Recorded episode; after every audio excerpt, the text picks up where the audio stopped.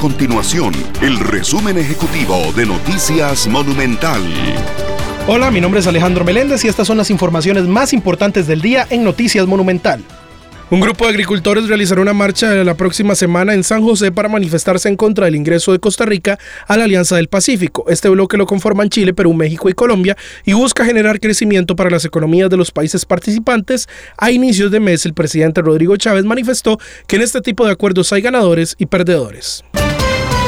El Colegio de Profesionales en Informática y Computación informó que hubo al menos 90.000 intentos de phishing por hora durante el año pasado en Costa Rica. En total se contabilizaron 796 millones posibles hackeos bajo esta modalidad. El phishing consiste en mensajes o correos electrónicos maliciosos que buscan obtener información personal de las víctimas mediante el engaño de que en apariencia les está hablando un conocido o una empresa formal.